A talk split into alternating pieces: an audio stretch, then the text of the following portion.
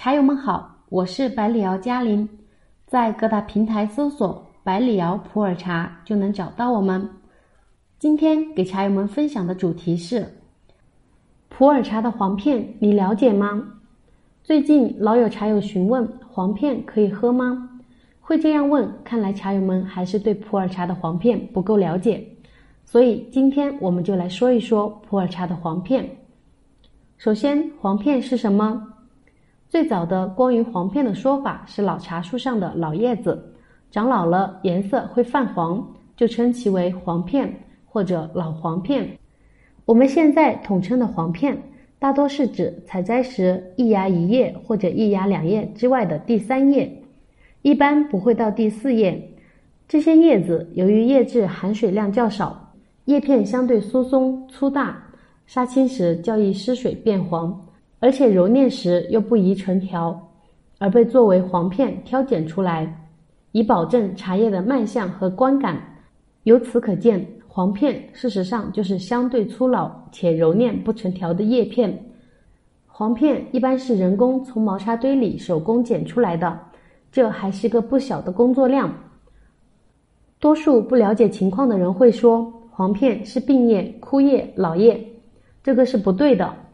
枯叶、病叶、老叶是无法揉捻的，根本谈不上加工成成品。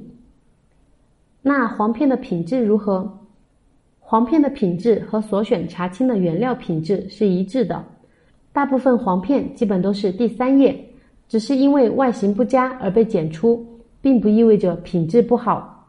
尤其是一些既源于名山又来自古树的黄片，本身的原料品质很好。但是由于外形不佳而被挑拣出来，所以价格常常会更亲民，喝起来非常的划算。因为这种高品质的黄片，其滋味在保留了山头的大部分风格的同时，滋味更加的甜柔醇滑，有着另一番老成持重的淡然姿态，性情和气，态度温和，不温不火，独具韵味。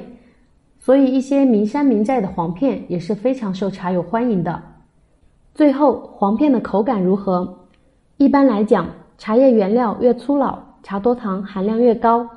等级低的茶叶中，茶多糖的含量高于等级高的茶叶。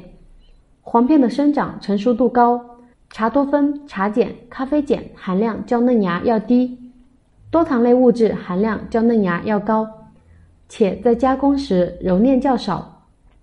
叶面细胞破坏度不高，内含物质析出较其他揉捻过的嫩芽要慢，所以黄片的滋味较为甜醇，苦涩度较低，口感相对较为温和。另外，黄片也具有越陈越香的品质特征。黄片制作出来的茶品后期陈化速度会更快一些，使得茶汤更绵甜，香气更容易转化为木香和沉香。因为黄片叶质更粗厚，在冲泡过程中有三个细节要特别注意：一是水的温度，二是投茶量，三是冲泡时间。老叶不怕烫，冲泡水温一定要高，这样才能更好的泡出黄片的味道。